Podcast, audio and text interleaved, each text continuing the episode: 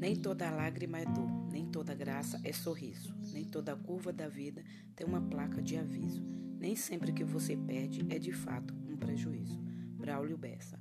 O poeta cearense mora no coração das massas. Ele é poeta, cordelista, declamador, palestrante brasileiro e, mais recente, escritor de livros. A história desse jovem é cheia de cultura nacional. Agora vamos conhecer um pouco mais sobre a vida desse poeta que, segundo ele, o livro é a poesia que transforma.